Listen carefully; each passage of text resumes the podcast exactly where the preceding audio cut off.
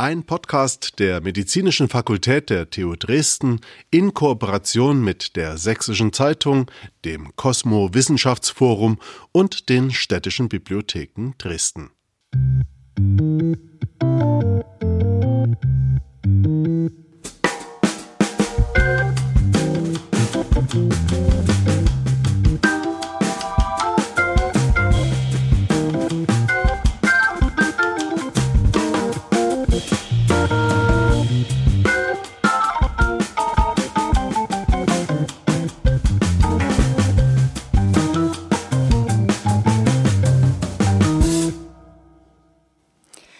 Hallo, liebe Zuhörer, liebes Publikum vor Ort und danke, dass ihr eingeschaltet habt.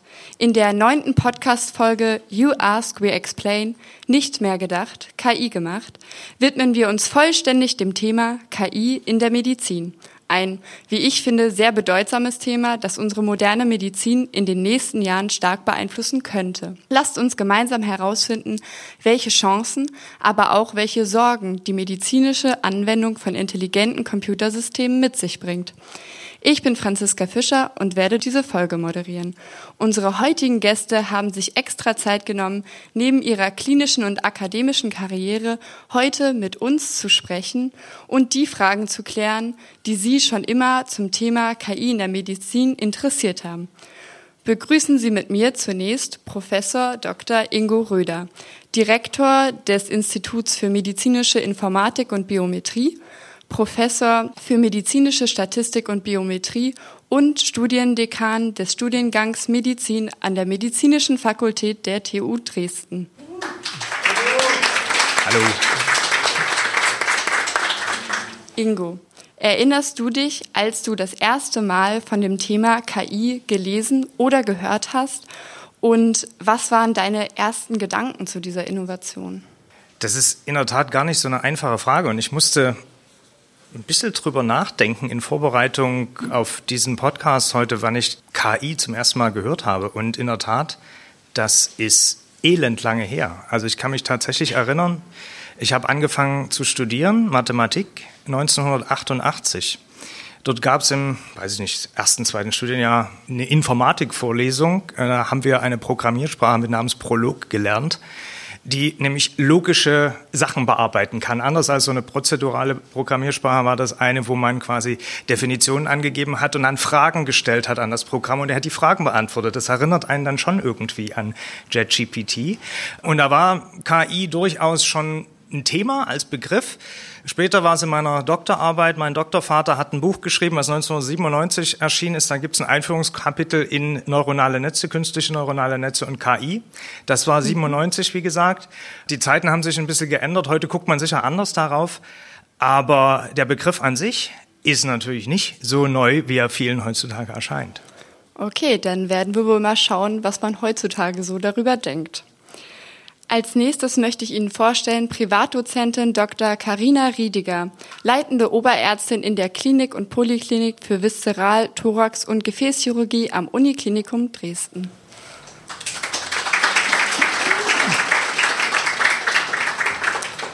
Karina, was motiviert dich bei deiner Forschungsarbeit, die KI in deine Arbeit in der Chirurgie einzubinden? Also, was hat dich an KI fasziniert? Der Kernpunkt ist, dass wir an der Technischen Universität Dresden einfach das große Glück haben, nicht sehr fachspezifisch unterwegs zu sein, sondern einfach auch die Möglichkeit haben, viele technische Disziplinen mitzuhaben, mit denen wir zusammenarbeiten können. Denn ich habe KI definitiv nicht zum ersten Mal 1988 gehört, sondern Jahrzehnte später. Und da sieht man schon, in der Medizin ist das natürlich deutlich später angekommen, birgt ja aber unglaubliche Möglichkeiten, gerade im operativen Bereich, wo wir auch auch technisch weiterentwickeln wollen mit äh, Operationstechniken, Methoden, auch Hilfsmitteln für eine Operation, ist das was, was äh, für die Chirurgen interessant ist, aber auch natürlich für die Medizin. Weil KI, das denke ich, haben die meisten schon gehört, hat was mit äh, großen Datenmengen zu tun und die sind in der Medizin auf jeden Fall vorhanden. Okay, dann werden wir später noch mehr dazu hören, welche Anwendungen es vielleicht auch in der Chirurgie für KI gibt. Als nächstes möchte ich vorstellen Professor Dr. Jakob Carter, Professor für klinische künstliche Intelligenz am Else Kröner Fresenius Zentrum der Technischen Universität Dresden.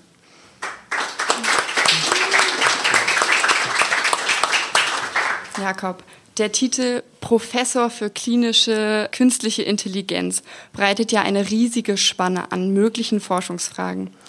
Was ist vielleicht deine Vision von der Einbindung von KI in den klinischen Alltag? Also wie könnte so ein Krankenhaus aussehen mit Hilfe von KI-Unterstützung?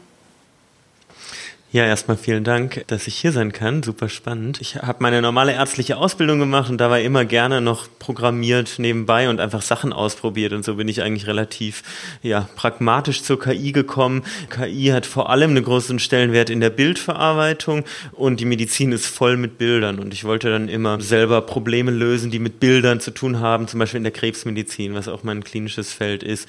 Was ich dann festgestellt habe, ist, dass es natürlich ein total langer Weg ist, um die Sachen in die Klinik zu bringen bringen. Das dauert viele Jahre von der Wissenschaft bis zur klinischen Anwendung zu Recht, weil die Patientinnen und Patienten ja ein Recht darauf haben, dass sie nur mit sicheren KI-Methoden ähm, in Kontakt kommen. Und daher muss man sagen, dass man da immer sehr lange Geduld haben muss. Aber am Ende die Vision ist ganz klar, in der Medizin gibt es viele Sachen, die uns als Ärztinnen und Ärzten Spaß machen, aber auch viele langweilige, repetitive Sachen. Und mein Traum wäre eigentlich, dass die ganzen langweiligen, repetitiven Sachen von der KI schneller wegautomatisiert werden und man sich als Ärztin oder Arzt den spannenden Sachen widmen kann. Und für die Patienten ist das am Ende auch gut, weil die Ärztinnen und Ärzte mehr Zeit haben und mehr geistige Kapazität, sich mit den spannenden Themen auseinanderzusetzen. Und das ist so meine Vision, die mich antreibt. Okay, das klingt für mich als Medizinstudentin natürlich ziemlich attraktiv wenn sich diese Änderungen so ergeben. Ich stelle mich auch noch mal kurz vor, Studentin an der TU Dresden. Ich promoviere auch in einem Projekt, was sich mit ähm, künstlicher Intelligenz beschäftigt. Wir versuchen, eine künstliche Intelligenz herzustellen, die Beatmungseinstellungen vorschlägt. Aber das Erste, woran ich denken muss, wenn ich das Wort KI höre, ist wie bei wahrscheinlich auch vielen Zuhörern erstmal das Wort ChatGPT. Das ist mittlerweile so allgegenwärtig und es gibt ja auch ab und zu Schlagzeilen. ChatGPT hat wohl einen Hund richtig diagnostiziert. Da stellt sich natürlich die Frage, ist das auch interessant für den medizinischen Bereich? Kann ich da als Studentin vielleicht auch mal ein paar Fragen beantworten, indem ich ChatGPT frage, kommt es auch zur richtigen Diagnose? Damit verbunden sind natürlich aber auch viele problematische Fragen. Was ist mit der Datensicherheit, wenn ich da meine Gesundheitsdaten reingebe? Kann ich so einem künstlichen System vertrauen? Sind diese Diagnosen richtig? Aber lassen Sie uns erstmal das Feld von vorne aufrollen, zuerst mit ein paar grundlegenden Fragen. Ingo, Stichwort Intelligenz. Was ist künstliche Intelligenz und wodurch unterscheidet sie sich eventuell von menschlicher? Mhm. Gute Frage am Anfang. Ich fürchte, ich kann das auch nicht vollständig beantworten. Und ich glaube, unsere Runde hier vorne, da fehlt der Psychologe oder die Psychologin jetzt an der Stelle, weil zunächst müsste man sich ja mal unterhalten, was ist denn Intelligenz überhaupt? Ja, also wenn ich anfange zu sagen, menschliche Intelligenz, künstliche Intelligenz, was ist der Unterschied? Wenn ich nicht mal weiß, was Intelligenz ist, fällt es mir verhältnismäßig schwer, die beiden Sachen miteinander zu vergleichen. Intelligenz, wenn man mal so landläufige Definitionen anguckt, hat es ja mit kognitiven oder geistigen Leistungen zu tun und mit Problemlösen. Also die Fähigkeit, selbstständig Probleme lösen zu können. Und da muss ich sagen, ja, also Algorithmen der künstlichen Intelligenz können durchaus Probleme lösen. Also wenn das die Frage ist, ist dann noch die Frage, welche Probleme, aber Problemlösung können sie durchaus. Ne? Also der Jakob hat das gerade gesagt, ein Bild, bestimmte Strukturen in einem Bild erkennen, ist ein Problem das kann man mit KI-Methoden lösen. Also insofern hat KI durchaus Eigenschaften, die man mit Intelligenz bezeichnen kann. Andererseits, wenn man beim Menschen guckt, Intelligenz, da kommen noch andere Sachen mit rein. Ne? Da kommen dann auch so Voreingenommenheiten, die da reinkommen. Vielleicht auch Gefühle, die das mit beeinflussen, dann die Entscheidungen, die man trifft bei einem Problem lösen. Und da bin ich mir nicht sicher und hoffe ehrlich gesagt, dass das eine Sache ist, die künstliche Intelligenz heutzutage vielleicht noch in Klammern nicht kann. Dann habe ich mich gefragt, wie lernt so eine künstliche Intelligenz eigentlich? Ist das vergleichbar so wie Kinder lernen? Gibt es da Parallelen, Unterschiede? Kann man das vielleicht so ausdrücken, dass es ähnlich funktioniert? Wieder eine ähnliche Frage. Also wie lernt ein Kind? Auch da fehlt wahrscheinlich jetzt wieder ein Entwicklungspsychologe oder eine Entwicklungspsychologin hier. Es gibt verschiedene Lernkonzepte beim Menschen oder in der kindlichen Entwicklung. Und ein Konzept, was dort auftritt, das nennt man statistisches Lernen. In der Mathematik, in der Statistik oder jetzt in der Datenanalytik gibt es auch statistisches Lernen. Aber die zwei Sachen sind nicht unbedingt dasselbe. Sie wurden von unterschiedlichen Communities geprägt.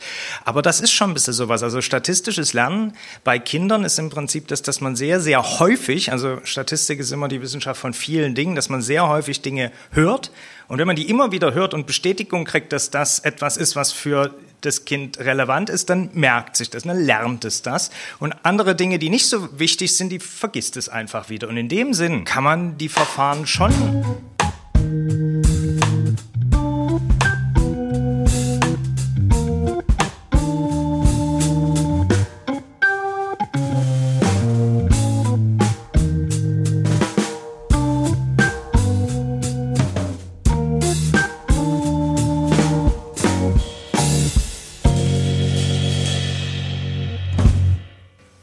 gemerkt, wo ich aufgehört habe.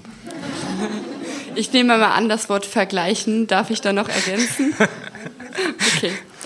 Ähm, Jakob, wie entwickelt man denn kurz zusammengefasst so eine KI? Also welche Schritte durchläuft man, um eine KI zu entwickeln? Ja, also die eigentliche KI, also ist, das Herzstück ist das künstliche neuronale Netzwerk und das entwickelt praktisch keine Wissenschaftlerin oder Wissenschaftler an irgendwie selber, sondern man lädt sich einfach eins runter, das Google oder Facebook Open Source zur Verfügung gestellt haben. Und das kann man dann nehmen, um damit Probleme zu lösen, zum Beispiel Röntgenbilder von Lungenentzündung oder Nicht-Lungenentzündung zu klassifizieren.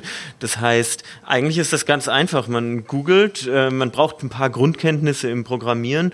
Man googelt dann und dann findet man überall irgendwelche Blogs oder so, wo Leute sagen, so kann man neuronale Netzwerke nutzen, um Hunde von Katzen zu unterscheiden. Und dann macht man das einfach, kocht man das einfach nach für medizinische Bilder, Lungenentzündung oder Nicht-Lungenentzündung. Und so fangen eigentlich die meisten an, die bei mir auch in der Arbeitsgruppe arbeiten. Und so macht es auch am meisten Spaß, weil man dann nach einem Nachmittag schon Ergebnisse hat. Natürlich wird es dann über die Zeit alles viel, viel komplizierter, aber wenn man ehrlich ist, auch die Medizinprodukte, die zugelassen sind, ähm, die in der Radiologie zum Einsatz kommen, beruhen auch genau auf dem gleichen Prinzip. Apropos zugelassenes Medizinprodukt. Ich war heute früh beim Hautarzt und man wartet da ja wirklich monatelang auf einen Termin. Und ich habe jetzt letztens gesehen, dass Google eine KI rausbringt, die Derm Assist heißt, funktioniert auch mit Bildverarbeitung, wo man dann einfach drei Fotos von der Hautveränderung macht und ehe man dann drei Monate lang sich sorgt, oh, ist das jetzt was Gefährliches oder nicht, hat man da schnell schon mal eine Diagnose. Ist auch in der EU zugelassen als Medizinprodukt, aber noch nicht verfügbar so für den Anwender, soweit ich das gesehen habe. Ich würde gerne darüber reden, welche Anwendungsgebiete es sonst noch gibt. Dazu vielleicht Karina. Welche Anwendungen interessieren dich als Chirurgin besonders und wo siehst du potenzielle große Unterstützungsmöglichkeiten und welche Bereiche betrachtest du vielleicht eher als kritisch in der Chirurgie? Also ich denke, generell hatte ich gesagt, schon Bereiche, in denen wir große Datenmengen zur Verfügung haben. Und in der Chirurgie ist es zum einen bei den ganzen minimalinvasiven Operationsmethoden wie der Robotik, da kann man die Daten filmen. Das ist ja ein 3D-Film, der dort mitläuft und das kann man sozusagen dann von jeder Operation die Daten dann äh, natürlich anonymisieren analysiert, auswerten und so die künstliche Intelligenz lernen lassen. Und da gibt es dann eben verschiedene Schritte bei so einer Operation, die man eben analysiert. Das erste ist eben ganz banal, dass man versucht durch Zeigen, dass die Strukturen erkannt werden. Ja, das wäre so der erste Schritt. Der zweite Schritt wäre, dass man eben bestimmte Operationsschritte, also was man während der Operation mit den Instrumenten, was passiert. Und das dritte wäre dann eben, dass die künstliche Intelligenz sich so weit entwickelt, dass sie sagt, Achtung, hier ist gefährlich, hier besser nicht schneiden und auf der anderen Seite, nee, hier ist es ein grüner Bereich, hier kann man schneiden. Also das wäre sozusagen der, der Ausblick, äh, was einfach die Sicherheit dann erhöhen könnte für eine Operation. Soweit sind wir noch nicht, muss man sagen. Also das steckt in den Anfängen und das ist natürlich auch langwierig. Wir haben gerade gehört, das Stichwort Medizinprodukt, künstliche Intelligenz in der Robotik ist ein Medizinprodukt und deswegen auch von der Zulassung dauert es relativ lange, bis man die Prozesse durchlaufen hat. Aber da laufen ungemein viele wissenschaftliche Projekte zu dem Thema. Und was für mich persönlich interessant ist, ich bin spezialisiert auf Leberchirurgie und Leber ist ein sehr komplexes Organ. Das heißt, man von außen sieht ja einfach aus nur wie ein brauner Klumpen, wenn man es mal salopp sagt. Ist aber unheimlich spannend, weil in der Leber natürlich unheimlich viele Gefäße, Gallenwege sind mit vielen anatomischen Varianten, was man als Chirurg in der Draufsicht nicht sehen kann. Und bei Operationen oder auch komplexen Operationen ist es eben wichtig, dass man sich nicht verläuft in so einer Leber. Und das hat natürlich sehr, sehr viel mit Erfahrung, mit klinischer Erfahrung als Operateur zu tun. Man hat natürlich Hilfsmittel wie den Ultraschall, aber man kann ja nicht reingucken. Ne? Und wenn man es durchgeschnitten hat, dann ist es sozusagen äh, zu spät. Und da ist es natürlich wünschenswert, gerade wenn man wie eine Landkarte, wie beim Navigieren, und das äh, machen wir tatsächlich, über die Leber legt, die einem sozusagen von außen drauf projiziert, hier drunter ist jetzt das. Und künstliche Intelligenz kann eben dabei helfen, diese Prozesse genauer zu machen bei dieser Navigation. Also das ist ein Ansatz. Das sind jetzt so rein chirurgische Sachen was die onkologische Chirurgie betrifft. Es gibt ja unglaublich viele, ich meine, als Medizinstudentin wirst du es schon gemerkt haben, dass es viel zu lernen gibt in der Medizin und das ist ja sozusagen exponentiell. Also wenn ich überlege, was ich damals gelernt habe, noch als ich Medizin studiert habe, ich denke, das war auch schon genug. Aber wenn man jetzt ein umfassendes Wissen haben müsste, Stichwort Genetik, diese ganzen Möglichkeiten, dann ist es natürlich schon so, wenn man eine künstliche Intelligenz hat, die einem gefiltert dieses ganze Wissen selektiv rauszieht, weil der Tag hat ja nur 24 Stunden und man kann nur so und so viel lesen und sich das sozusagen aneignen. Und wenn die künstliche Intelligenz dabei hilft, das gefiltert rauszuziehen und die Essenz einem, sage ich mal, zumindest vorzulegen, man überprüft das, man kann das ja selber noch überprüfen, das wäre ein unheimlicher Gewinn, eine unheimliche Zeitersparnis auch, denke ich. Also du siehst in, hauptsächlich einen Mehrgewinn in Assistenzsystemen, zum Beispiel eine Navigation in der Chirurgie. Derzeit so ist es derzeit, derzeit ist es noch ein Assistenzsystem. Also derzeit okay. sind die Systeme noch nicht so, dass man sagen kann, jawohl, da kann man sich jetzt ohne Chirurg in der Nähe und das Messer legen. Ich denke, das wäre noch ein bisschen verfrüht. Das ist äh, Soweit sind wir noch nicht ganz, aber es ist natürlich perspektivisch. Also soweit sind wir noch nicht ganz, aber in der Zukunft könnte es irgendwann mal sein, dass zum Beispiel so ein Da Vinci-Roboter, also so ein Operationsroboter von einer KI gesteuert wird und nicht von einem Menschen? Das ist die Perspektive, ob es dann tatsächlich so sein wird, bleibt spannend, bleibt spannend. Ich habe mal versucht, die großen Anwendungsbereiche für KI in der Medizin zusammenzufassen und bin da auf die Schlagworte Prävention und Früherkennung, Diagnostik, Therapie und Medikamentenentwicklung, wenn man jetzt die Pharmakologie mit zur Medizin zählen möchte. Jakob, würdest du sagen, das passt so ungefähr oder habe ich da noch irgendeinen wichtigen Bereich vergessen, der dir noch in den Kopf kommt? Nee, das, das passt so, wobei das primär, glaube ich mal, Sache Anwendungen waren, die sich auf professionelle Anwenderinnen und Anwender beziehen. Also man darf natürlich auch nicht vergessen, dass Patientinnen und Patienten mit der App, mit der Smartwatch rumlaufen und da ganz viel KI drin ist, die am EKG Vorhofflimmern erkennen kann und so weiter. Also es gibt diesen ganzen Bereich der, der sozusagen Consumer-Elektronik, wo das Feld auch nochmal ein bisschen weiter ist und der professionellen Anwendungen. Und im Bereich der professionellen Anwendungen, äh, genau, stimmt das auf jeden Fall Fall. Ich finde es auch gut, dass du die Wirkstoffentwicklung, also die Pharmaforschung da mit drin hast. Da kann auch KI eben extrem helfen, die Prozesse zu beschleunigen, die es dauert, so ein, so ein neues Medikament zu entwickeln. Und gerade der Punkt Früherkennung, Screening ist ja genau das, was wir vorhin schon besprochen haben, die langweiligen Aufgaben, weil das ja was ist, da kommen gesunde Menschen und die ähm, unterziehen sich Krebsfrüherkennungsuntersuchungen. Das heißt Darmkrebs-Screening, Hautkrebs-Screening, Brustkrebs-Screening wird in Deutschland ja an vielen Millionen Leuten jeden Tag gemacht und einfach dieses Volumen dieser hochstandardisierten Untersuchungen bindet enorm viel Arbeit und das ist einer der offensichtlichsten Anwendungsfälle für KI. Sehr spannend, da habe ich wohl noch was übersehen. Ingo wollte gerade noch was ergänzen. Ja, ich wollte mich nochmal auf deine Liste von den Anwendungsbeispielen beziehen.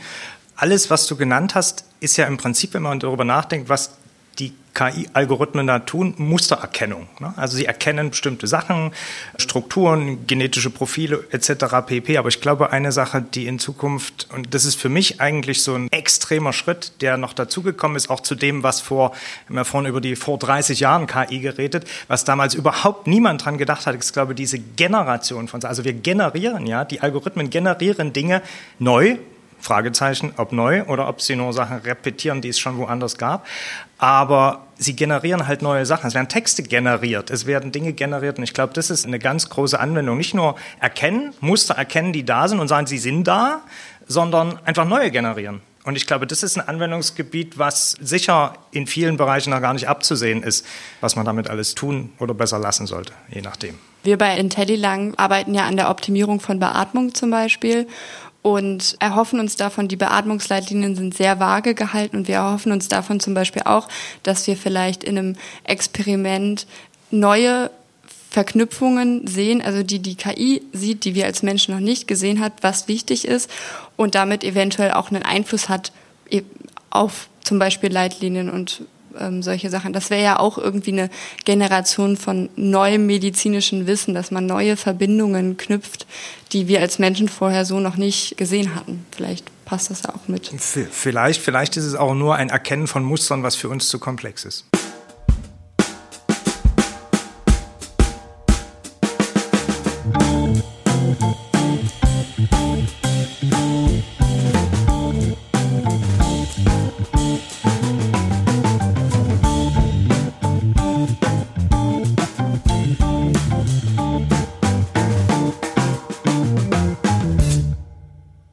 ChatGPT hat das USMLE mit Mindestpunktzahl mehrfach bestanden. Was heißt das? ChatGPT hat das Staatsexamen für Medizin von den USA schon mehrfach mit einer nicht Top-Leistung, aber niedrigen Punktzahl bestanden.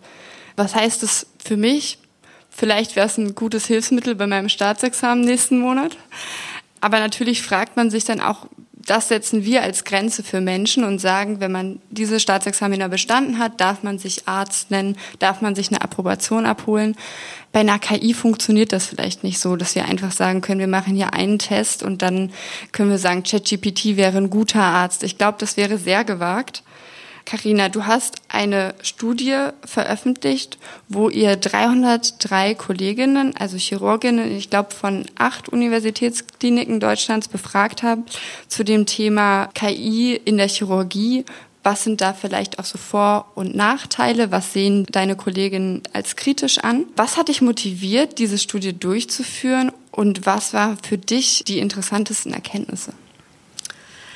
Ja, also die Motivation ist klar. Künstliche Intelligenz äh, bietet natürlich viele Möglichkeiten, macht aber auch ein bisschen Angst. Also ich denke, macht so ein bisschen Angst, bin ich als Arzt am Ende überflüssig, wenn zumindest gerade in den vielleicht nicht schneidenden Fächern, da äh, kommt es dann ja vielleicht noch schneller. Oder verlasse ich mich auf Informationen von einer künstlichen Intelligenz, die vielleicht völlig falsch zusammengestellt und fehlinterpretiert sind? Und verliere ich vielleicht den Kontakt zum Patienten? Weil wir hatten ja vor eingangs die Diskussion, was ist Intelligenz? Ich, ich denke, es gibt ja auch sehr viele Formen von nicht nur künstliche, menschliche. Es gibt ja Menschen, die haben eine unglaubliche soziale Intelligenz, sind jetzt aber vielleicht mathematisch nicht so begabt. Also das ist ja sehr vielschichtig. Und die soziale Intelligenz, und ich denke, das ist auch vorher angeklungen, soweit sind wir noch nicht, dass die künstlich-soziale Intelligenz gibt. Und ich, das ist ja im Arztberuf die Interaktion auch ganz wichtig. Und ähm, zum einen war es halt äh, spannend mal zu sehen, wie die Kollegen das einschätzen, ob da die Neugierde überwiegt oder die Angst überwiegt. Und auf der anderen Seite denke ich einfach, vor Neuerungen, die äh, einfach abzulehnen, weil man Angst vor etwas hat, ist immer eine schlechte Methode, sondern man muss sich dem öffnen, man muss sich dem stellen und immer das Beste rausziehen. Und was ich eben vorher sagte, wenn man die Möglichkeit hat, dass einem die künstliche Intelligenz viel Lesearbeit, viel Recherche und so weiter abnimmt. Gerade äh, wir wollen ja auf dem Weg Richtung individualisierte, personalisierte Medizin gehen, wo die ganzen genetischen Informationen einfließen, was für diesen oder jenen Patienten jetzt genau von der wissenschaftlichen Datenlage das Richtige wäre. Das ist das eine. Und das ist die Information, die der Arzt von der künstlichen Intelligenz bekommt. Aber das bedeutet ja noch nicht, dass das bindend ist, sondern dann gibt es ja eben noch den Arzt, der den Menschen kennt, der die Umstände des Menschen kennt, die sozialen, die persönlichen Umstände und dann vielleicht die Entscheidung anders ausfällt, als sie vielleicht jetzt auf harten wissenschaftlichen Daten beruht. Und das war einfach so ganz spannend und auch ganz spannend, dass die Einschätzungen oft auseinandergingen. Ich habe hier aus deiner Studie herausgesucht, welchen Vorteil die meisten ähm, Kollegen angegeben hatten. Und da kommt hier ganz eindeutig die Diagnostik. Aber du meintest ja zum Beispiel, dass eine künstliche Intelligenz keine sozialen Kompetenzen hat. Kann das nicht sein, dass eine Diagnostik auch stark behindert ist, wenn man kein so persönliches Gespräch führt. Häufig ist es ja auch die zwischenmenschliche Interaktion zwischen Arzt und Patient, die dazu beiträgt, dass der Patient sich zum Beispiel erst richtig öffnet und alle Informationen dann auch teilt. Hm. Diagnostik ist ein weites Feld und das, was wir letzten Endes oder was die Kollegen gemeint haben, ist ja, dass im Gegensatz zu operativen oder therapeutischen Ansätzen die diagnostischen, sprich zum Beispiel radiologische Bilder. Also es gibt ja schon Untersuchungen, die gezeigt haben, dass die künstliche Intelligenz, wenn die äh, mit genug Daten gefüttert wurde, deutlich genauer, zum Beispiel Lungenrundherde im Röntgen-Thorax oder so, diagnostizieren kann, als es vielleicht auch ein Arzt kann. Das ist die eine Sache und das ist ja völlig unabhängig von sozialer Intelligenz. Das sind Röntgenbilder. Man muss einschätzen, ist das jetzt eine Entzündung, ist es ein Tumor? Der Arzt macht ja letzten Endes, der Radiologe macht ja auch nichts anderes als lernen. Nur, dass er wahrscheinlich in eine äh, längere Zeit braucht, diese Datenmengen sozusagen zu sehen, zu verarbeiten. Und ich denke, das ist was, was absolut valide ist. Das soll aber nicht bedeuten, dass man nicht kritisch hinterfragt, was die Ergebnisse sind. Also man darf sich natürlich nicht der künstlichen Intelligenz unterordnen. Ich denke, das ist auch ganz wichtig. Aber das ist Diagnostik in der Studie gemeint im Gegensatz zu therapeutischen Ansätzen. Also haben die Kollegen eher gemeint, dass sie sehen jetzt eher mal in der Diagnostik Auswertung von diesen Dingen und noch nicht Einsatz von äh, der Roboter legt alleine los zu operieren. So war das gemeint. Okay. An zweiter Stelle stand übrigens die Erleichterung von monotonen Arbeiten. Also das würde ja zu Jakobs Vision ganz gut passen. Du hattest auch erwähnt, dass wir sehr viele Daten in der Medizin erheben und vielleicht auch als Ärztinnen verarbeiten müssen. Man kann ja immer mehr auch digital erheben, also zum Beispiel eine Blutdruckkurve oder sowas, das kann ja alles digital laufen heutzutage. Ingo, wir erheben immer mehr Daten. Können wir als Menschen all diese Daten erfassen und bietet da nicht vielleicht eine künstliche Intelligenz einen Vorteil, dass so ein Computersystem mit seiner Rechenleistung vielleicht doch alle Informationen zu einem Patienten verarbeiten kann, was ein Mensch so bewusst nicht kann? Also erstmal würde ich die Frage mit Ja beantworten, dass ein Mensch nicht alle Daten, die wir erheben können, irgendwie auffassen kann. Das zweite ist die Frage, braucht man für die Datenerfassung braucht man keine KI? Das geht auch anders. Ne? Das mhm. kriegt man, also die Daten erfassen, das ist schwierig genug und wird auch viel falsch gemacht und es funktioniert oft nicht richtig, aber das geht auch ohne künstliche Intelligenz. Die Frage ist, was machen wir dann? Was lernen wir aus den Daten? Da brauchen wir unter Umständen solche Algorithmen, die uns dabei helfen, komplexe Dinge zu erkennen, die wir nicht erkennen können. Ich würde schon sagen, wir brauchen die Unterstützung und wir sollten sie uns auch abholen, wenn wir sie dann haben. Aber wir sollten immer gucken, was ist das Ziel. Ne? Und also Daten einfach sammeln, brauchen wir keine KI. Andererseits um KI vernünftig anwenden zu können, müssen wir vorher Daten gesammelt haben, weil ohne das funktioniert es nicht. Ne? Das kann Jakob sicher bestätigen. Karina? Ich unterbreche äh, ungern, aber wir sind leider jetzt noch nicht so weit mit KI in der Klinik und deswegen muss ich mich leider vorzeitig verabschieden. Tut mir leid. Dann sind die Männer hier ganz allein. Das ist also das sind Sie nicht alleine, Sie haben doch hier ja, eine ganz charmante Gesprächspartnerin. Also vielen Dank, dass ich hier sein durfte. Tut mir leid, dass ich vorzeitig gehen muss. Vielen Dank, dass Sie sich die Zeit genommen haben. Gut.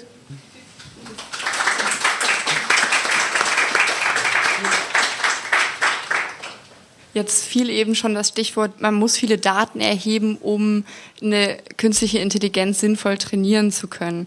Man sagt auch immer gerne Garbage in, Garbage out. Das heißt, wenn man mit einem Datenset eine KI trainiert, das umgangssprachlich gesprochen Müll ist, dann wird da auch ein Algorithmus rauskommen, der Müll vorschlägt. Jakob, brauchen wir die elektronische Patientenakte, um gute KIs entwickeln zu können? Die elektronische Patientenakte brauchen wir auf jeden Fall. Also Deutschland ist ja da komplett international hinterher. In den Niederlanden, in England, in Schweden kann man irgendwo zum Arzt gehen und dann kann, wenn man dann nachts in die Notaufnahme geht, kann man auf frühere Befunde zugreifen. In Deutschland ist das alles auf Papier mit Fax, auf CD brennen. Das ist absolut katastrophal. Also da sind wir komplettes Entwicklungsland und brauchen das auf jeden Fall. Einfach so, um die medizinische Versorgung auf internationalem Niveau abbilden zu können. Von KI noch gar nicht zu sprechen sprechen. Und für KI ist es natürlich aber auch äh, eine Voraussetzung. Ja, im Moment wir machen Forschung überwiegend mit Daten, die wir auch aus dem Ausland kriegen, weil es in Deutschland wenig digitale Daten gibt. Und ich glaube, dass die KI-Systeme, die wir entwickeln, am Ende den Patienten zugutekommen und Leben verlängern, Wartezeiten verringern. Und natürlich wäre es schön, wenn wir das in Deutschland auch mit eigenen Daten machen könnten. Also ja, wir brauchen elektronische Patientenakte und auch Digitalisierung in ganz vielen anderen Bereichen im Gesundheitssystem.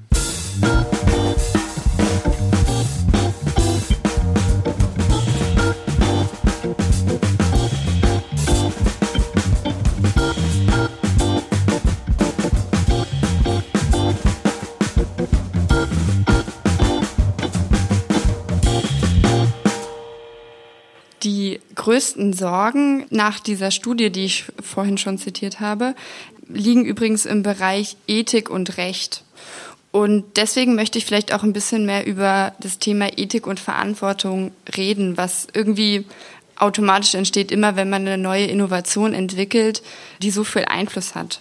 Dazu vielleicht kleines Beispiel. 2020 wurde GPT-3 getestet, also nach vor ChatGPT. Und dabei wurde bei einem Experiment einem fiktiven Patienten, als der gefragt hat, soll ich mir eventuell das Leben nehmen, von der KI geantwortet, ich denke, das solltest du tun. Das ist natürlich sehr kritisch und heutzutage passiert das auch nicht, zumindest bei ChatGPT. Da kriegt man dann einen Sicherheitsdisclaimer, das habe ich mal ausprobiert, ob sich daran was geändert hat.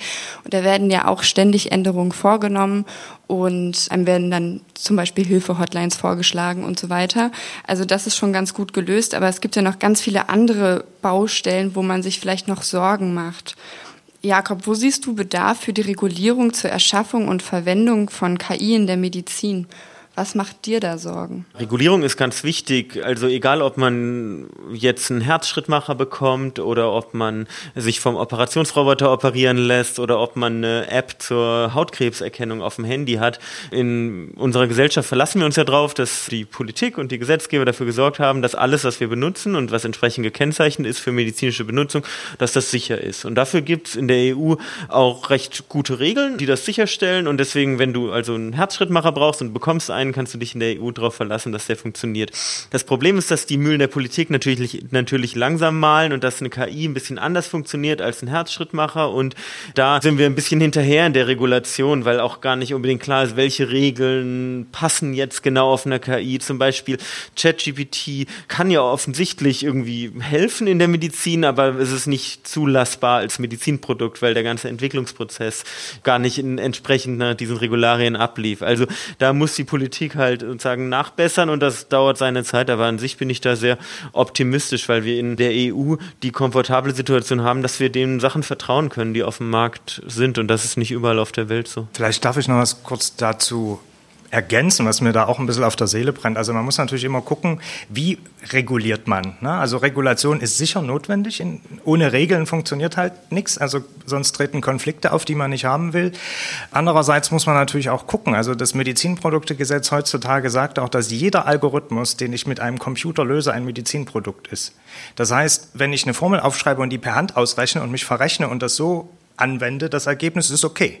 Wenn ich das in ein Programm gieße und den Computer dafür nutze und sage, der macht das für mich, ist ein Medizinprodukt. So, und das macht natürlich bei der Entwicklung auch beim Einsatz unter Umständen große Probleme. Das heißt, die Regulation ist zurzeit sowieso mit so einem Rasenmäher über alles hinweg, egal ob gefährlich, ob komplex, ob irgendwas oder ganz einfach und simpel. Es gilt für alles gleich und das macht die Sache manchmal nicht besonders einfach. Und ich glaube, da muss man auf politischem Weg nochmal ran, um dieses Gesetz entsprechend auf die neuen Anforderungen einzustellen. Jetzt fiel schon ein paar Mal das Wort Medizinprodukt. Kannst du vielleicht noch mal kurz erklären, was das denn alles so beinhaltet? Also die genaue Definition laut Gesetz weiß ich jetzt auch nicht, aber letztlich alles, jede Software oder jede Hardware, die uns irgendwie eine medizinische Entscheidung abnimmt oder in den Menschen sogar implantiert wird. Und am besten ist, glaube ich, mit Beispielen. Also genau, eine, ein einfaches Computerprogramm, das ähm, Ärzte, Ärzte anwenden, das irgendwelche simplen Formeln drin hat, ist ein Medizinprodukt. Ein Herzschrittmacher ist ein Medizinprodukt, ein Gelenkimplantat ist ein Medizinprodukt und natürlich auch eine, ja, eine, eine KI. Die einzige Abgrenzung von Medizinprodukten gibt es zum Thema Medikamente, ja, also Arzneimittel, wobei da auch die Grenzen fließend sind. Wir haben natürlich auch immer gefragt, weil wir in einem Podcast mhm. sind, der in der Öffentlichkeit stattfindet, haben wir auch immer die Gäste gefragt, ob sie sich für das Thema interessieren und was so ihre Meinungen so dazu sind, zu dieser Diskussionsrunde, die wir einmal im Monat stattfinden lassen. Und heute zum Thema KI wurde beispielsweise gefragt, gibt es international zertifizierte Kontrollinstitutionen für KI-Applikationen in der Medizin? Wird da international geregelt? Das wird auf EU-Ebene geregelt. Also die beiden in der EU gibt es ein Regelwerk dafür und wenn man ein KI-Modell auf, dem, ähm, auf den Markt bringen möchte, dann durchläuft man ein Verfahren und dann ist das in allen EU-Ländern zugelassen. In den USA gibt es auch eine große Behörde, die FDA, die das macht. In England gibt es auch eine große Behörde und so gibt es in sozusagen unterschiedlichen Ländern. Und das ist, denke ich, eines der großen Vorteile, dass wir hier nicht in Europa, nicht in Deutschland eins haben, ein, ein, ein Regelwerk in den Niederlanden, in England, in Tschechien, sondern dass es in der Merkt EU man alles das als Patient irgendwo, dass es eine Kontrollinstitution gibt? Wird das ausgewiesen? Wird da gesagt, okay, also das Ja. ist jetzt kontrolliert worden und dem können Sie einem größeren Vertrauen schenken? Auf jeden Fall. Also alle Medizinprodukte, die in der EU auf den Markt kommen und äh, vermarktet werden mit einem medizinischen Zweck, die müssen sowas haben, sonst ist es illegal, ja. Und in der Praxis sieht man da dieses CE-Zertifikat, wenn man einen Herzschrittmacher kauft und da ist dann, dann so ein kleines CE-Symbol eingelasert, wie auf Und dem dann steht Handy. es beim Arzt an der Praxis, also der Typ macht das mit KI, also CE-Label. So ungefähr, genau, ja. wunderbar. Ja. Kann man als Patient sich dem irgendwie entziehen, hat uns jemand gefragt. Kann man sagen, ich möchte nicht, dass ich mit äh, einem KI-Modus diagnostiziert werde. Ich möchte lieber auf das äh, Wissen oder auf die Kompetenz eines Menschen bauen. Na klar, man muss gar nichts machen. Man muss auch nicht ein Medikament nehmen, man muss sich auch nicht operieren lassen. Es wird ja keiner zu irgendwas gezwungen, ja. Es wird vor jeder medizinischen Handlung gibt es ein Gespräch, es wird aufgeklärt, es werden die Vorteile und Nachteile erörtert und dann passiert das. Aber man muss auch nicht zum Arzt gehen. Aber in manchen Fällen ist es, so, ist also, es empfehlenswert. Man muss natürlich immer so vorher, also so weit empathisch mitdenken, dass Patienten, die sich in die Hände der Medizin begeben, dass die natürlich in einer riesen Konfliktsituation sind, vielleicht in der größten Konfliktsituation, die man sich vorstellen kann, so als Mensch. Und Fall. da kann ich mir schon vorstellen, dass der ein oder andere, wir machen das immer anonym mit den Fragen, dass der ein oder andere da schon Berührungsängste hat. Au- Zum Beispiel auch aus religiösen Gründen. Also kann man ja Absolut, ich wollte so, würde es auch gar nicht abwerten und ich ähm, mache das ja mit meinen Patientinnen und Patienten jeden Tag und viele wollen kein Röntgenbild oder wollen keine Blutkonserven oder wollen ein bestimmtes Medikament nicht und das ist für mich völlig okay und unsere Aufgabe als Ärztinnen und Ärzte ist das, die zu beraten über die Vor- und Nachteile und dann machen wir das so. Es wurde angesprochen, das passt zu dem Themenkomplex, es wurde angesprochen, dass zum Beispiel Robotertechnologie in der Medizin eingesetzt werden kann. Und da gab es eine Frage dazu. Wer kontrolliert den Roboter? Wer ist derjenige, der am anderen Ende sitzt? Was passiert da eigentlich mit mir? Ist, ist leider weg. Ist leider gegangen.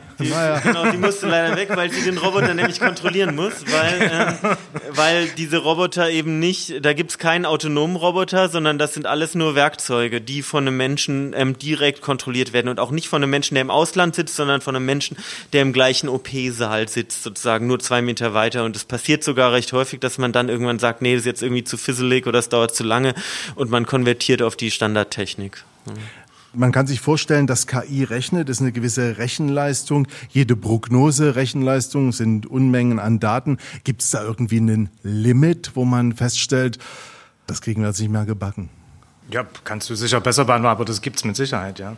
Auf jeden Fall gibt es da Limits, wobei man sagen muss, auch heutzutage kann auch auf einem Handy ähm, eine KI laufen. Also die Elektronik, die wir mit uns rumtragen, ist so mächtig und eine KI zu trainieren, da braucht man extrem große Supercomputer und sozusagen den Stromverbrauch, den die Stadt Dresden in einem Jahr hat, so um so einen Large Language Model irgendwie zu trainieren. Aber um das dann am Ende anzuwenden, das geht dann am Ende auch auf dem Handy oder auf leichtgewichtige Hardware.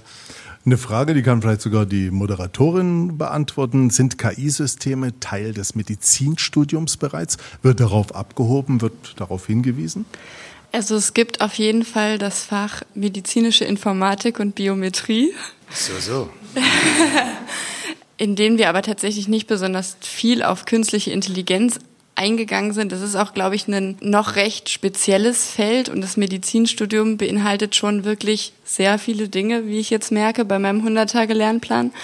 Aber wenn das in mehr Medizinprodukten implementiert wird in der Zukunft und halt, sage ich mal, eine größere Rolle spielt im Alltag von Ärztinnen, dann bin ich mir sicher, dass auch da was ergänzt wird.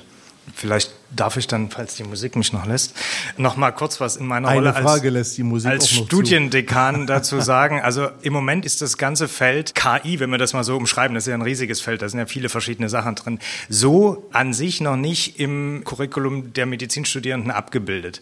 Allerdings sind bestimmte Sachen, die da drin agieren, ja, also diese Rechenalgorithmen, sage ich, was dort passiert, das kommt schon durchaus vor, aber es ist einem vielleicht gar nicht bewusst, dass das auch in KI-Systemen angewendet wird. Aber ich glaube, es ist ganz zwingend notwendig, dass wir in Zukunft da mehr drauf eingehen, weil wenn wir mit Patientinnen reden wollen oder wenn wir selber solche Sachen anwenden wollen und wissen wollen, was sinnvoll ist und was nicht sinnvoll, muss das natürlich im Studium vermittelt werden. Und wir haben auch schon ein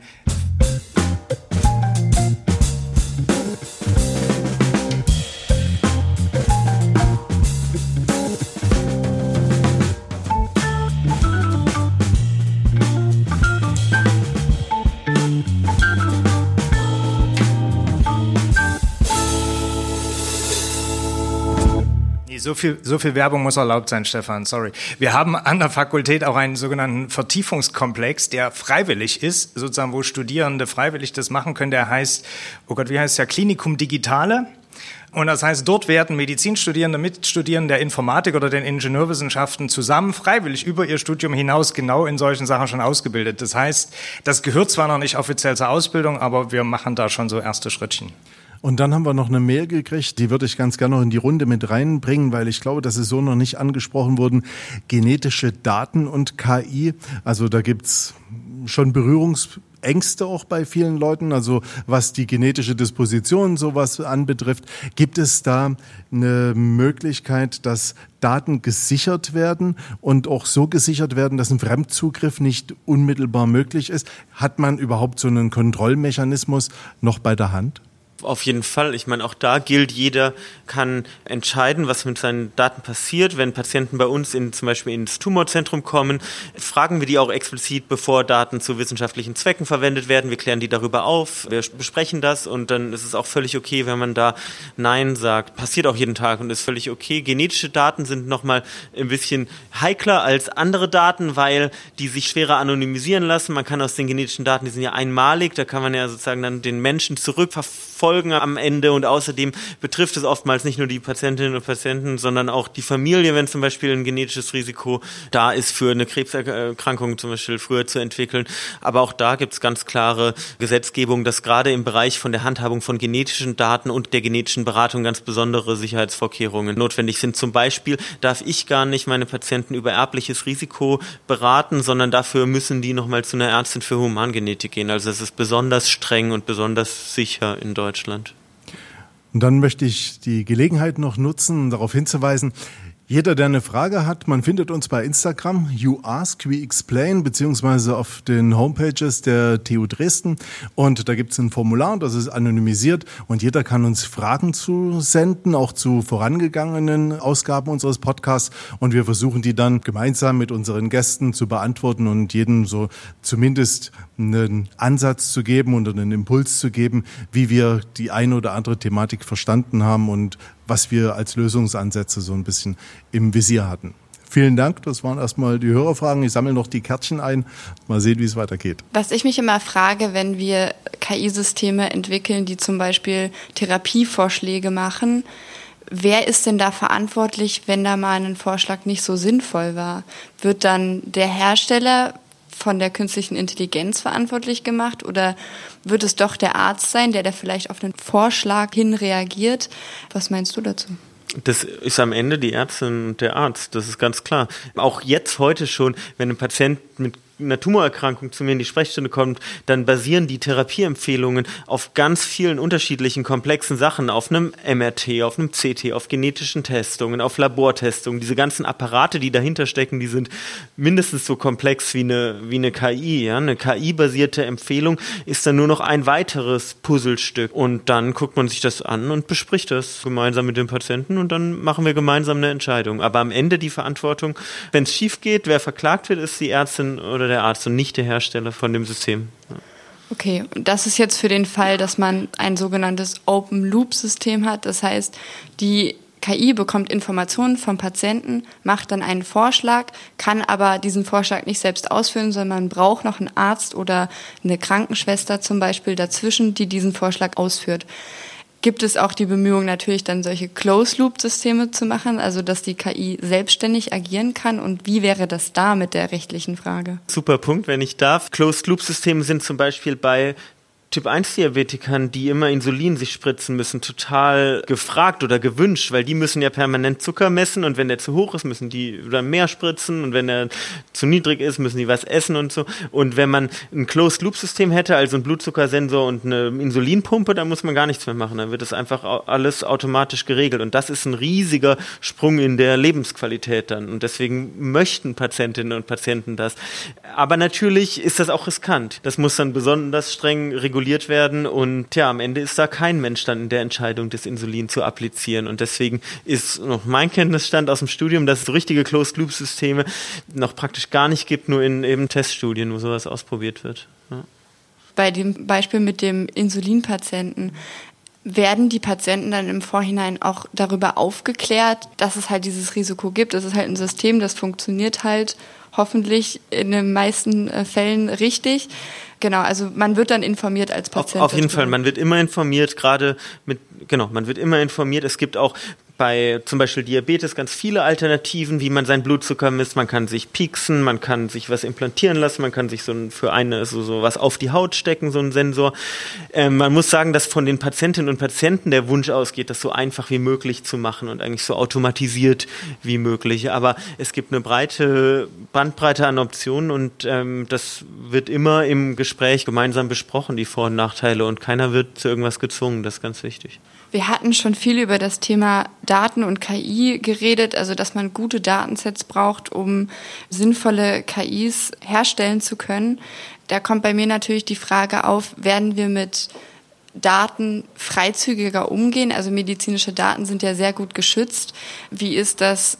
Werden dann eventuell irgendwelche privaten Unternehmen zur Entwicklung von KIs Zugriff haben auf solche Daten? Wird das irgendwie anonymisiert in Datenbanken gespeichert, wo Forschungsgruppen darauf zugreifen können?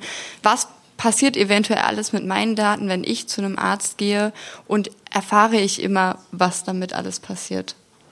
Naja, du hast das ja vorhin schon mal angesprochen. Also das ist die Frage von Regulation, wie man solche Sachen macht. Also, und das muss natürlich auf einer regulatorischen Ebene geklärt werden, welche Daten für welchen Zweck verwendet werden dürfen. Und da muss man immer natürlich auch abwägen, welcher Schutz ist notwendig und welche Freiheit benötigt man, um bestimmte Sachen zu machen. Aber vielleicht ist hier ein Anwendungsgebiet, wo ich glaube, dass vielleicht solche Algorithmen der künstlichen Intelligenz gerade auch Nutzen bringen können, weil wir können auch Daten, die denen von realen Personen extrem ähnlich bis identisch sind, erzeugen. Das heißt, ne, dieses Thema Digital Twins, was es da so gibt, dass man sagt, okay, ich mache klinische Studien gar nicht mehr anhand von realen Patientendaten, sondern auf Daten, die denen quasi identisch entgegenkommen. Das heißt, dann gibt es das Datenschutzproblem nicht mehr weil sozusagen die Daten entkoppelt sind von dem Individuum. Also das ist auch eine Möglichkeit, die man durchaus in Zukunft nutzen kann. Und das ist eben, ich hatte das ganz am Anfang mal gesagt, diese generativen Modelle, also Modelle, die gelernt haben und dann Daten produzieren. In dem Fall wäre das aus meiner Sicht eine ziemlich gute Anwendung. Da könnte man nämlich auch Studien für Sachen machen, wo es sonst sehr heikel ist. Genau bei genetischen Sachen zum Beispiel, wo man auf die Identität der Leute schließen kann, dann braucht man das nicht mehr.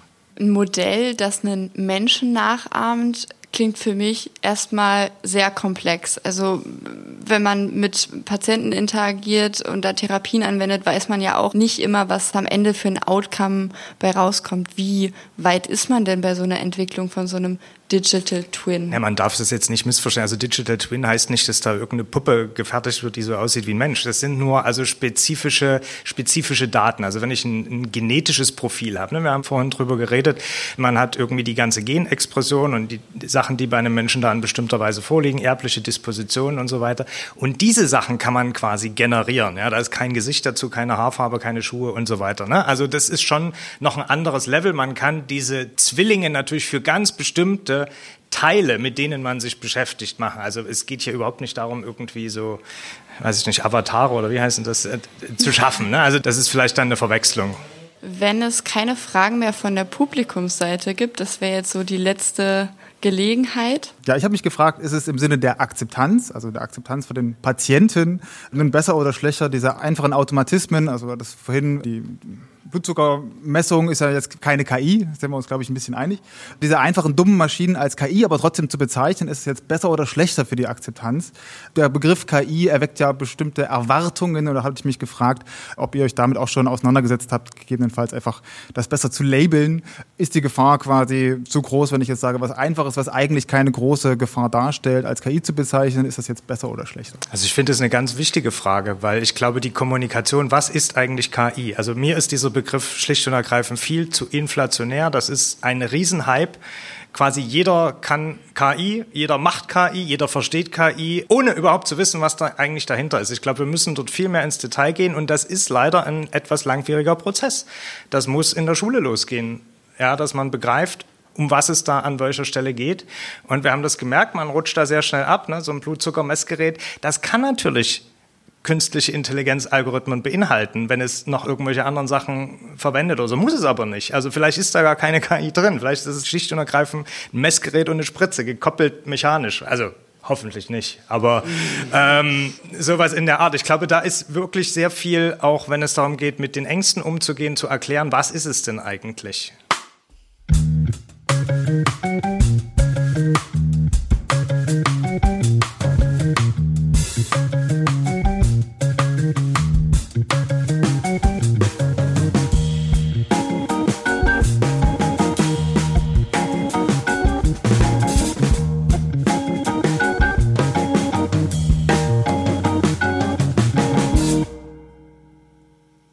Ich weiß nicht, ob die Band auf Kante komponiert hat, aber ansonsten würde ich noch versuchen, irgendwie eine Frage mit reinzubringen. Weiß der Arzt Anwender, mit welchen Daten die KI gefüttert wurde, nur dann kann er doch nur entscheiden, ob das Ergebnis im konkreten Einzelfall richtig sein kann. Oder? Ja, sehr guter Punkt. Ja, es sollte so eine Art Beipackzettel geben für die KI, die sagt, ist das jetzt nur auf Männern oder nur auf Frauen oder nur in China oder nur in Europa ähm, trainiert worden. Und genau, tatsächlich muss man das in Europa bei der Zulassung zum Medizinprodukt relativ umfassend darlegen, sodass die Informationen da vorhanden sind. Aber extrem wichtiger Punkt. Vielleicht kann man noch dazu sagen, es gibt ja auch unterschiedliche Arten von solchen KI-Algorithmen. Es gibt so, man sagt dazu auch generische oder Foundation Models. Das sind Sachen, die sehr, sehr allgemeine Sachen erstmal lernen. Ne? Bei JetGPT ist es so, ne? das lernt erstmal überhaupt Sprache, Struktur von Sprache zu verstehen und dann später erst Englisch, Deutsch und so weiter und so fort oder ein spezielles Anwendungsgebiet, Medizin oder sowas.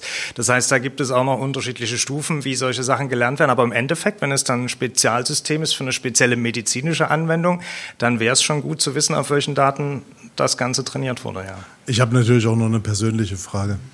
Wir haben uns ja im Vorfeld ganz lange so einen Kopf gemacht und noch miteinander unterhalten. Und ich frage mich dann immer, so eine KI, die zu programmieren, die irgendwie auf den Weg zu bringen. Und da hattest du, Ingo, gesagt, also so kompliziert ist das an manchen Stellen gar nicht. Also für mich ist das so ein Buch mit sieben Siegeln und ich kann mir überhaupt nicht vorstellen, wie so etwas funktionieren kann. Gibt es YouTube-Videos, kannst du auch. Dass ich auch KI machen kann, ehrlich? Ja, und das ist genau ein Punkt, der mir, also ne, es gibt viele Ängste, die ich nicht habe, die andere Leute bei dem Thema haben, aber das ist einer, den ich habe. Es ist so einfach, mit diesen zum Teil sehr mächtigen Instrumenten umzugehen, das ist eigentlich heutzutage, na, fast jeder, ich sage nicht jeder, aber fast jeder und fast jede kann, wenn man es will. Und ich glaube, da besteht vielleicht Bedarf, mal drüber nachzudenken.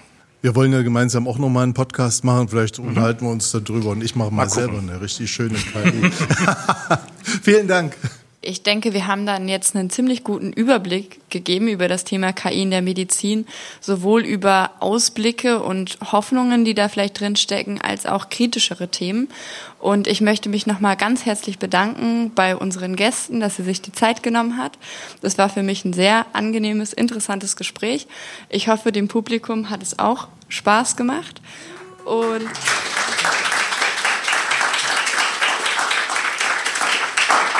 Und ich hoffe auch, dass ihr zu Hause vor den Bluetooth-Boxen das nächste Mal wieder einschaltet bei You Ask, We Explain.